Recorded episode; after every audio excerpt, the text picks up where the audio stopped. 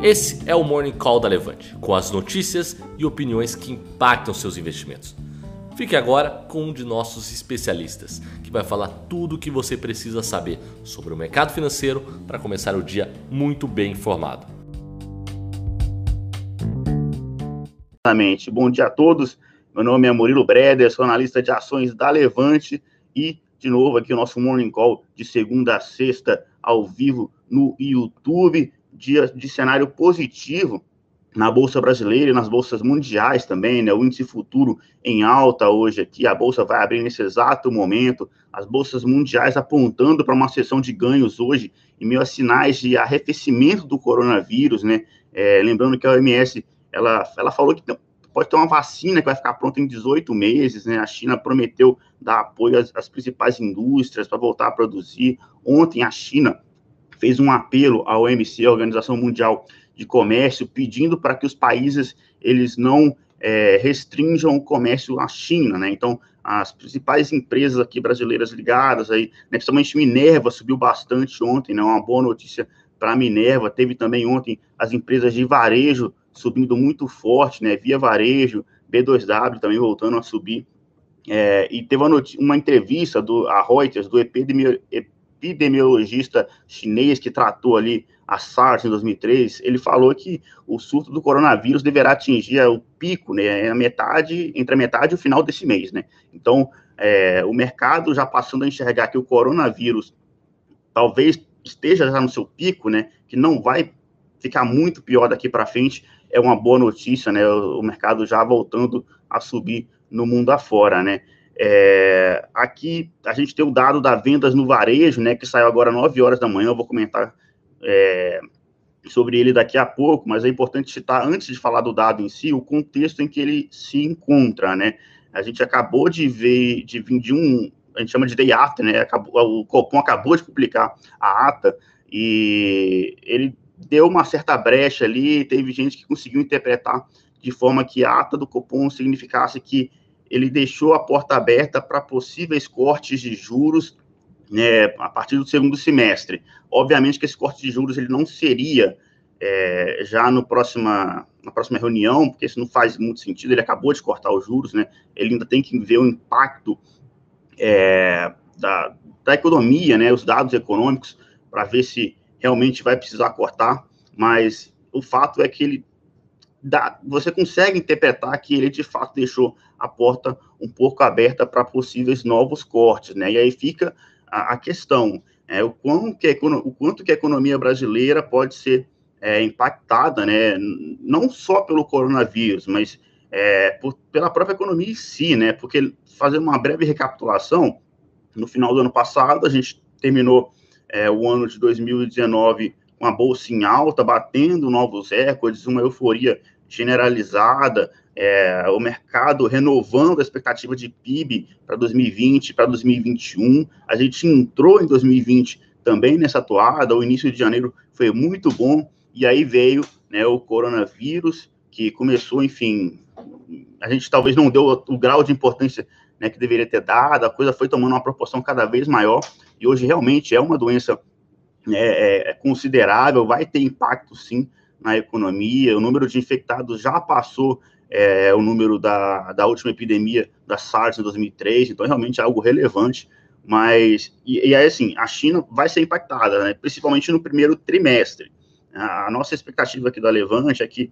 esse impacto vai ser no primeiro trimestre, mas depois, resolvido as coisas, né, a China vai voltar ao normal, né? O próprio Powell ontem no Congresso americano, ele que vai ao Congresso duas vezes por ano, né, ele falou que a, a, o coronavírus pode ter impacto sim, mas que a China tem tempo e espaço para se recuperar. Então, é a nossa visão também, né, a gente não acha que é, é o fim do mundo, né, enfim, tem muita gente perguntando aí de algumas ações que são impactadas, né, por causa da China, como, por exemplo, Santos Brasil, Rumo Logística, né, porque são empresas que fazem né, esse serviço de transporte ali né, é, de grãos. Né? A China é uma, das, é uma da, do, dos países que mais demandam né, grãos, produtos, materiais básicos, né? E essas empresas, nesse primeiro momento, são afetadas sim, né?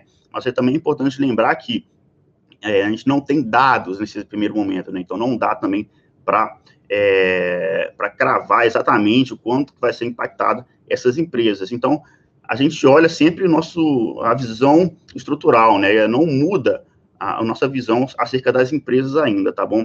Mas voltando aqui, né, dando um passo atrás, falando né, do dado, hoje teve as vendas de varejo de dezembro, né? É, um dia depois da ata do Copom, e o mercado esperava um crescimento de 0,2% em dezembro, e veio um, um, uma retração de 0,1%, né? Então, é um dado que, enfim, tá, tá dentro, dentro da expectativa de mercado, né? Não, era, não veio muito abaixo, o mercado, se você pegar ali a, a pior expectativa e a melhor expectativa está no meio ali, do, do, tá no meio do range, né? No meio desse intervalo, mas veio abaixo da média, né? A média do mercado. Então, é um dado que corrobora ainda mais para a visão de que é, os dados né, na economia brasileira nesse início de 2020 né, é, são um pouco piores do que o mercado né, tava esperando, né? Então, tudo corroborando aí para que né, o Copom, obviamente, fica de olho em cada um desses dados e, enfim, a chance, né, só de ter a chance, aumentar a chance de ter mais um novo corte na Selic, né, as bolsas, a bolsa por aqui já sobe um pouco, né, é, e enfim, eu, falando em bolsa, né, a bolsa está aberta nesse exato momento. A gente tem duas notícias relevantes, na verdade, três para falar de ações para vocês. Né, a bolsa subindo 0,29% nesse exato momento, de novo, seguindo o bom humor né, do cenário internacional. E no cenário corporativo, primeiro, a gente tem a precificação do IPO da Moura do B, né, que foi precificada em R$19,00.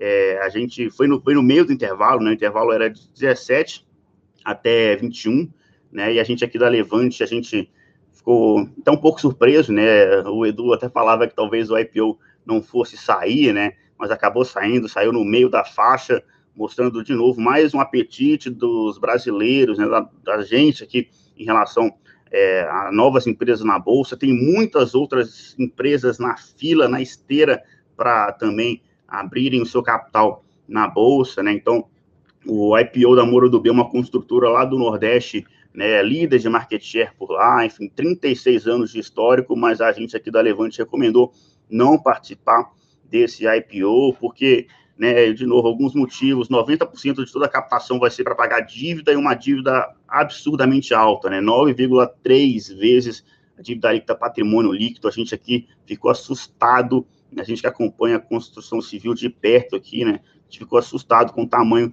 da dívida, né? A gente não acha que a Moura do B, apesar de todo o histórico, de ser liderança e referência no Nordeste, vai conseguir pegar esse dinheiro do IPO, enfim, faz, e conseguir aumentar a sua participação de mercado. Né? A gente recomendou ficar de fora, mas o fato é que o IPO vai sair, ficou precificado em 19,00 reais e amanhã será o primeiro dia de negociação da Moura do B, né? O código da Moura do B é MDNE3, né? NE de remetendo a Nordeste, né? Então, Moura do B, MDNE3. Beleza? Outras duas notícias falando da Cogna. A Cogna é a Escroton, né? Mudou o nome no final do ano passado. Ela também precificou o seu follow-on, né? E ficou em 11 reais. É, teve uma demanda ali de cinco vezes a oferta. Então, por causa dessa demanda cinco vezes maior, eles conseguiram aumentar em 35% o, o número de ações ofertadas, né? então eles, eles venderam 232 milhões de novas ações a 11 reais cada uma delas. Então, como o preço de, é, de tela ontem né, fechou em 11 reais e 15 centavos, esse desconto ele foi pequeno, né? Então, é, normalmente, quando o desconto é muito grande, a, no pregão seguinte, o mercado ele desconta, né? ele tenta ajustar, tenta fazer com que o preço de tela chegue próximo ali ao preço que foi definido o follow-on, né? Como o preço de tela não é tão superior assim, a gente deve ter um impacto talvez negativo, mas não tanto, né? Impacto limitado, até porque a notícia é boa para a empresa, a dívida líquida EBITDA, né, da empresa hoje é cerca de três vezes, então esse dinheiro entrando no caixa vai sair de três vezes para menos de duas vezes. Então, é um, é um dinheiro que vai entrar sim, vai ajudar a empresa a reduzir dívida, e é dinheiro no caixa da companhia pra, também para ela é, seguindo a sua estratégia de crescimento, comprar novas instituições, né? E sem falar que ela tem na manga, né? E mais do que na manga, já está engatilhada, na verdade, né? É, o seu IPO da Vasta, que é o seu negócio de sistema de ensino e serviços para escolas de educação básica, né? Então, é, o IPO da Vasta, inclusive, não vai ser nem aqui, vai ser lá em Nova York. Então, né, seguindo ali a escola que a, a, aula que a XP deixou para a gente, né, vai abrir capital lá também nos Estados Unidos, elas, e a Vasta pode gerar para a Cogna mais 2 bilhões de reais. Né? Então, é, é, interessante esse movimento das empresas de educação atualmente, porque é, mudou o patamar, né? Ela, antigamente, né, quando o FIES, a porta do FIES estava aberta, ninguém se preocupava em ter que captar dinheiro, né, enfim, porque tinha dinheiro ali por causa do FIES. Hoje, as empresas todas de educação abriram o olho né, para essa oportunidade. Todas as empresas, as, as quatro grandes na bolsa né, de educação, captaram, fizeram seu follow-on, todas estão com dinheiro, então cada um tentando comprar né, o máximo de outras instituições possíveis. Né? Então, uma briga bem interessante aí no sistema de educação, mas quem acompanha a gente aqui da Levante sabe nosso posicionamento, a gente não gosta do setor, né? A gente entende que é, a, a, o FIES fechado a, o fim do FIES fechou uma porta muito importante para as empresas. Agora, né, esse é o lado, esse é o copo meio vazio, né? O copo meio cheio, para quem gosta do setor, né? É que por causa desse FIES fechado, as empresas do setor passaram a ter que ficar mais efetivas, né? Cortar custos. Então, isso é uma notícia muito boa.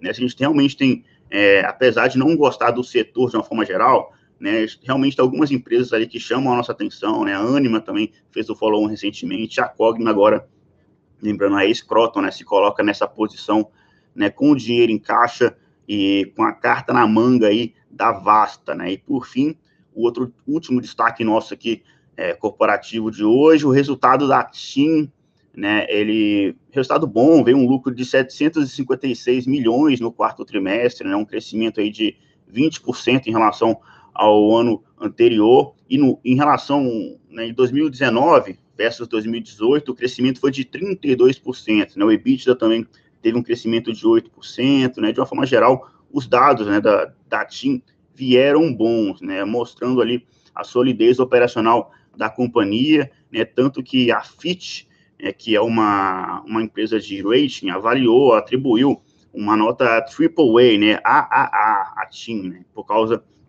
é, é, de seus, enfim, a, a, a Fitch entende que a TIM vai ter resultados estáveis daqui para frente. Esse AAA que a Fitch deu para a TIM é uma notícia também importante para a companhia, porque ela diminui o seu risco de crédito, né? Então, quando ela for emitir mais dívidas, for captar dinheiro no mercado, ela consegue, né, é, pagar um, um juros menor por causa dessa é, bom nome, né, de boa pagadora que ela tem. Né? Então, por exemplo, a gente já tem aqui Cogna nesse exato momento abrindo em forte alta de 3,5%, tem TIM abrindo também alta de 2,5%, 2,3%, e a Bolsa abrindo em alta de 0,5%, né? Tudo realmente indica que hoje é mais um dia positivo na Bolsa, com o número de infectados no coronavírus aumentando, mas diminuindo, aumentando, mas também diminuindo, né? é, desacelerando o número de infectados, vamos dizer assim, né? Mas em relação à TIM, né, um detalhe até importante que, apesar do, do, do resultado ter vindo bom, né, mostrar a solidez da companhia, né, não tem muito mais espaço para a empresa aumentar a eficiência, né? Ela está aumentando sim, está melhorando, números bons, mas para a empresa realmente dar o próximo grande salto dela, né, a gente entende que é realmente comprando é, operação móvel da Oi, né? A TIM é de longe assim a empresa que a gente vê que tem mais ganho de sinergia com né, ao comprar a operação móvel da Oi, então seria um outro patamar para a empresa, né? E aí, enfim, alguns de vocês até podem perguntar, né? Então por que não comprar TIM, né? De novo, a gente sempre fica é, a gente tem nosso posicionamento que a gente não gosta de comprar empresas que dependem de eventos, né? Esse foi um dos principais motivos que a gente ficou de fora de Oi, né? A gente achava que Oi, de novo, é uma empresa que depende não só de si mesma, mas de uma combinação de resultados, né? Enfim. E TIM também, né? Apesar de ser uma empresa boa, o grande salto de eficiência, de ganhos na empresa só vai vir se ela realmente comprar a Oi, né? Aí sim muda de, muda de patamar, mas a gente não quer depender né, de, de, desses eventos acontecerem. Então a gente prefere, por exemplo, no caso das empresas de telefonia, a gente prefere a Vivo, né, uma empresa muito sólida, que já tem, né, enfim, anos de mercado, fibra da, da Oi é muito boa, né, então assim, é, e, e o dividendos, a, a, taxa, o pagamento de dividendos da Vivo é espetacular, uma das melhores empresas de dividendos da Bolsa. Então, né, a gente tem esse lado, né, não, não vê motivos para arriscar em algo que a gente tem um pouco de dúvida, para em troca, enfim, e perder a Vivo, por exemplo, que é algo que a gente tem muito mais certeza. Né? E esses foram os principais destaques de hoje, Bolsa subindo de novo, né? É, lembrando que hoje sai o nosso relatório é, do relatório para a galera de dividendos. Então, se tiver alguém de dividendos aí, o relatório já está publicado na plataforma. E sobre o caso de IRB Brasil, acho que é válido comentar aqui com vocês também, né? Enfim, não sei se tem alguma pergunta especificamente aqui sobre IRB Brasil, mas é interessante porque a gente teve uma discussão aqui bem saudável ontem sobre a empresa. Eu acho legal compartilhar com vocês também, até porque é um case que divide opiniões e é a nossa missão aqui da Levante, né? É trazer a nossa visão, ser transparentes com vocês sobre o caso de IRB Brasil, né? A gente até então ficou um pouco mais é, calado, né? Porque a gente estava realmente, na verdade, formando a nossa própria opinião, mas não é a nossa nosso perfil ficar em cima do muro, né? A gente sempre define um lado, né? Então, é, enfim, teve muitas casas aí depois do incidente da, do IB Brasil é, casa de análise, né, é, é, research trazendo o, enfim, o call de compra que eles tinham, falando em que estava em manutenção, né, que eles estavam em revisão, né, a gente aqui paramos para conversar com o Edu ontem, né, e a nossa visão foi de que é, é, porque são dois perfis, tem que ficar uma coisa bem clara no caso de IRB Brasil, né, são dois perfis de investidores diferentes, tá? Se você é esse investidor agressivo, né, que tem uma visão de longo prazo, né, é, IRB Brasil pode ser que se recupere, tá? Ela, o resultado trimestral da empresa vai ser no dia 18 de fevereiro, então o timing para a empresa foi muito ruim, porque ela está em período de silêncio, então, em tese, ela não pode ah, comunicar muito com o mercado, mas isso não tira, né, entre aspas, a culpa dela, que foi, enfim, ela não soube responder bem né, as acusações que a esquadra fez, não acusações, né, os, os, os, apontamentos né, que a esquadra fez, a, a resposta do Brasil não foi boa, né, isso não, o fato da empresa estar em quiet period, né, em período de silêncio, para quem não sabe, quando a empresa vai divulgar o resultado, ela não, ela tem que ficar calada, entre aspas, né, não pode sair falando qualquer coisa para o mercado, né, mais ou menos isso, quiet period. Então, assim, isso não muda, né, o fato de que o IB Brasil poderia ter dado uma explicação melhor ao mercado, né? Enfim, a empresa optou por fazer reuniões privadas com outros bancos, né? Opiniões fechadas, e isso é ruim, deveria ter sido aberta, né? Esse foi o nosso ponto. Agora, no dia 18, tem o resultado trimestral de IB Brasil, a empresa anunciou que é, o seu balanço vai ser duplamente auditado, né? Ela já era, o balanço já era auditado pela PwC, e agora vai ter uma outra empresa de auditoria né, alguma outra das Big Four, né, são quatro grandes empresas de auditoria que a gente tem hoje no mercado, então é a chance, talvez, ali de IB Brasil se redimir, né, já que, em tese, a divulgação do resultado é o fim do quiet period, né, por definição, então a empresa poderá finalmente ser transparente ao nível máximo, vamos ver se IB vai conseguir fazer isso, né, agora, vai ter que esperar até o dia 18. E lembrando que no dia 17 tem o vencimento das opções que é, a Esquadra tem de venda, né? A Esquadra tem 911 mil lotes de opções de venda de IB Brasil no strike, né? O preço de exercício R$ 31,49. Até o dia 17, a próxima segunda-feira, quanto mais as ações do IB melhor para a Esquadra. Agora, né, aí, de novo, aí voltando ao, ao, aos dois perfis de investidores, né, para aqueles que têm visão de longo prazo, que gosta de arriscar, né, IB Brasil pode ser que suba sim, né, no dia 18, ela tem uma chance. Agora, se for comprovado de fato que é, há algumas irregularidades ali, que a, que a conta que IRB Brasil fez não é, é correta, né, e lembrando, a gente está falando aqui de um nível muito alto muito específico de, de, de parte técnica de resseguros, tá, gente? Não é uma coisa simples, né? Mas se for comprovado que IB Brasil, de fato, é, fez as contas erradas para simplificar, né? enfim, não ajustou né, da forma certa, as ações podem cair ainda mais, sim, entendeu? Então, é, no nosso perfil, assim, se, é, o perfil de, de, segurança, a gente não recomenda. Acha que IB Brasil é um case muito arriscado, né? É, e, e para o investidor que quer segurança, a gente recomenda ficar de fora, tá? Agora, para o investidor que é que gosta de risco, enfim, pode ser uma chance, né? Mas aí não dá para prometer nada, beleza? Essa é a nossa visão é, acerca de IB Brasil. A gente recomenda é, os nossos assinantes aí que fiquem de fora do papel no momento. A gente entende que não vale a pena o risco, a, mesmo que, é, enfim, tem, você pode olhar o, o copo meio cheio também de novo, falando que ah, o preço das ações agora caíram bastante, então o dividend yield para 2020 vai ser mais alto, né? É uma empresa que vai pagar dividendos em 2020, então eu vou comprar a empresa mais barata e vou ganhar o mesmo tanto de dividendo. Pode ser, cara, mas de novo, né? É, o risco é muito alto. É, se a empresa estiver errada, as ações podem cair ainda mais, beleza? Então vamos passar aqui agora pelas perguntas de vocês. Edson Silva, bom dia, Pará de Minas, Minas Gerais. Ô Edson, tô indo para Belo Horizonte hoje à noite, viu? Então pertinho aí, uma hora e meia de carro, né, de Pará de Minas. É...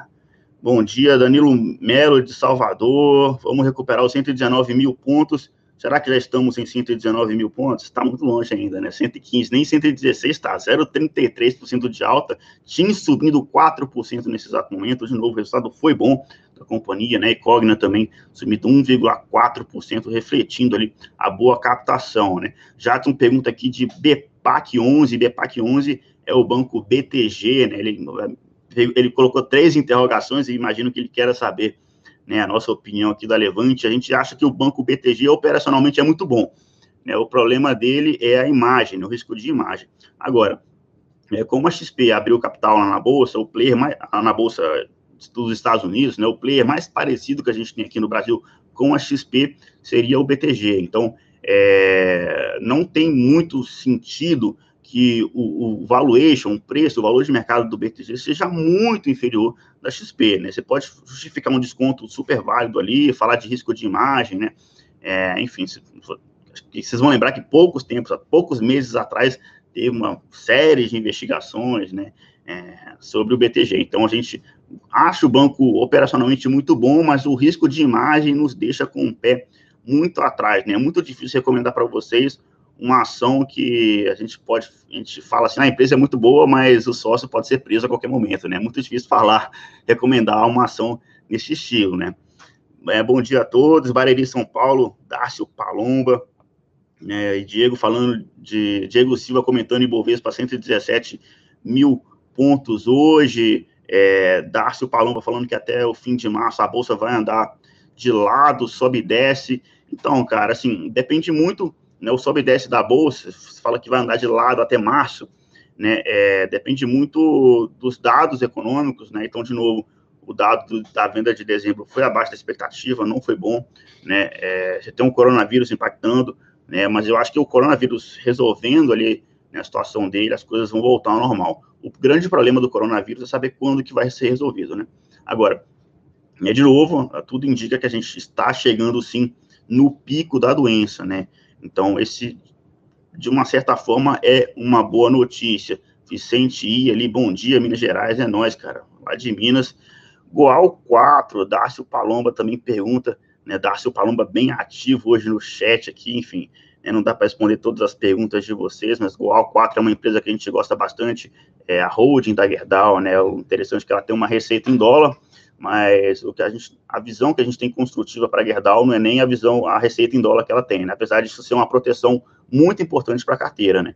A nossa visão com Gerdau é que ela vai se beneficiar da retomada da infraestrutura no Brasil em 2020, né? Todos aqueles lançamentos de 2019 vão ser construídos, passar a ser construídos em 2020, e Gerdau é sim uma empresa que pode se beneficiar é, desse cenário de alta aqui, né, de, de, construção, de retomada de obras no Brasil. Beleza? Vamos dar like aí, galera. O Darcio Paloma de novo comentando. É importante para a gente o like de vocês, Wagner Vieira falando de Panvel, falando que é um papel muito caro, que vai dar pouca liquidez. Então, cara, assim, sim, é verdade, mas se desdobrar também, né? Se a empresa resolver desdobrar, ah, aí o seu, o seu argumento vai cair por, cai por terra, né? Enfim, a liquidez vai aumentar muito e quem está comprado em Panvel, por exemplo, vai se beneficiar bastante se a empresa resolver fazer esse desdobramento, que é uma das possibilidades, né? A empresa está de olho nisso, não dá para saber quando que isso vai acontecer, mas pode acontecer, né? Beleza, bom dia, Taubatex de novo. É, bom dia, bom dia, bom dia, bom dia, bom dia. Vários bons dias aqui. Estão falando de Prime, né? Cristiano Alves. Ô, Cristiano, a gente sempre faz é, relatórios de IPOs, né? Agora, no caso da Prime especificamente, a gente não, não fez, né? A gente teve muita coisa aqui no Levante acontecendo ao mesmo tempo. É um relatório que a gente né, ficou de fora aí, enfim, mas os próximos IPOs, com certeza, né? A gente sempre faz, estamos sempre presentes, mas da Prime a gente vai ficar te devendo, né? É, Juliano Panizzi, bom dia, Levante, tem alguma análise de CVC? Cara, assim, a gente não escreve relatórios específicos sobre empresas, né? A gente tem algumas séries aqui, né? Então, é um pouco, é um, um perfil um pouco diferente, talvez, das outras casas aí, né, que vocês veem no mercado. Agora, CVC é um caso interessante, né? Porque na, na live que a gente fez, eu fiz com o Felipe Bevilacqua na última quarta-feira, quarta-feira passada, a gente falou sobre os impactos do coronavírus na Bolsa. Quais os setores que podem ficar é, eventualmente baratos e qual aqueles que caíram, mas é, caíram com razão, né? Então a gente, eu falei de duas empresas que podem se beneficiar com o cenário do coronavírus e do, que caíram e era para comprar, né? E duas empresas que caíram com justificativa e era que era para ficar de fora, né? A live está gravada aqui no canal da Levante, vocês podem é, ver lá se vocês quiserem. Lá eu comentei sobre a CVC, viu, Juliano? E, salvo engano, é, é, foi a primeira ação que eu comentei, é minuto 18 ao 22, eu acho eu falei quatro minutos direto só de CVC, mas só um resumo aqui para vocês, né? CVC é uma das empresas que eu entendo que é, é para ficar de fora, uma empresa que está sendo impactada pelo coronavírus, mas com uma certa razão, né? Primeiro porque, assim, e não, não é só, é um conjunto de fatores, né, que, que me faz falar para vocês ficarem de fora de CVC, né? Primeiro que a empresa tinha algumas viagens, né, alguns combos para a China, então isso, é, isso a empresa é afetada logo de cara, apesar de que é verdade que as viagens né, para a China não eram as maiores, os maiores, as maiores vendas da CVC, né, né, a gente não tem essa tara toda por China aqui, né, a maior, a maior destinação da, da CVC é Orlando, né, só que mesmo assim, né, a crise do coronavírus fez o dólar subir muito, então isso impactou também né, o destino principal de CVC, né? E fora que o terceiro resultado da companhia, o, resultado do, terceiro trimestre, a companhia justificou o resultado ruim, né? Falando que houve uma maior agressividade, o surgimento de fintechs, né? Então tem uma certa né, guerra de preços ali, a empresa está hoje se transformando digitalmente, né? Mas é, é, parece muito um caso ali de um, é como se o CVC fosse um banco tradicional, zaço, né? E, e, as outras empresas do setor de fintechs ali fossem os bancos digitais. Né? A CVC apostou muito nas lojas físicas, é ainda o grande trunfo da empresa. A empresa ainda vende muito por lojas físicas, mas hoje né, esse cenário está mudando. Né? Tem muitas fintechs aí hoje, né, muita gente compra, faz tudo pelo celular. Você não vai mais em uma loja física comprar né, é, combos de viagem. Né? Então, assim, a CVC entende isso, está se transformando digitalmente, mas esse é um processo que demora, né, que leva tempo então, por todo esse conjunto da obra, né, é, acho que CVC ainda vai continuar sofrendo um pouco também nesse curto prazo, né? Outra empresa que eu, inclusive, comentei na live, e que tem a ver com o Morning Call de hoje, porque o resultado sai hoje, é uma empresa para a gente ficar de olho, é Suzano, né? Uma empresa que exporta né, celulose, é a maior empresa de celulose do mundo, a empresa que é, sofreu, sofreu bastante porque ela resolveu peitar o mercado, né? ela queria aumentar artificialmente o preço da celulose, e decidiu parar de ofertar celulose no mercado. O problema da, Suzano é que as suas concorrentes não fizeram o mesmo, né, continuaram vendendo, então Suzano, o preço da celulose continuou caindo, né, a Suzano não conseguiu fazer o preço da celulose aumentar artificialmente, e agora a empresa, né, no, no final do ano passado, tinha um estoque lá na, na beira da China de o dobro do estoque comum que ela tinha, né? O resultado do terceiro trimestre teve um prejuízo bilionário, mesmo assim as ações subiram muito no dia que a empresa soltou o resultado trimestral, porque quem acompanhou né, a, a teleconferência de resultados viu que a empresa tinha um plano né, muito claro ali de desestocagem, né? A empresa continua maravilhosa, a gestão é muito boa, né? É uma daquelas empresas de longo prazo para se ter na carteira, né? A gente gosta bastante da empresa, mas ela está com esse problema de estocagem lá, né? E por causa da China fechada, essa desestocagem da Suzano, que é crucial para a empresa voltar a vender e voltar a ter lucros, vai demorar um pouco mais. Então, o resultado trimestral de hoje na Suzano é muito importante para a gente entender né, como que a empresa está conseguindo né, resolver, equacionar esse problema de toda essa celulose que está parada lá na China. Beleza? Galera, esses foram os principais destaques de hoje. Amanhã o Edu provavelmente vai estar de volta, né? Então, foi um prazer compartilhar esses 30 minutos de live com vocês. Lembrando que o áudio dessa live fica gravado lá no podcast da Levante, lá no Spotify, então vocês podem também escutar por lá novamente. No mais, só peço de vocês aquele like né, para a gente, que realmente é importante para o YouTube entender que nós estamos fazendo o nosso trabalho, que a mensagem está chegando até vocês, beleza? Estou deixando vocês aqui agora com a bolsa de novo em alta, 0,55%, né? Um dia que tem tudo para ser positivo e tudo dando certo, recuperando ali os 116 mil pontos, beleza? Bons investimentos a todos, boa quarta-feira e até. Para saber mais sobre a Levante, siga o nosso perfil no Instagram, levante.investimentos. Se inscreva no nosso canal do YouTube, Levante Investimentos. E para acompanhar as notícias do dia a dia e mais sobre a Levante, acesse nosso site levante.com.br.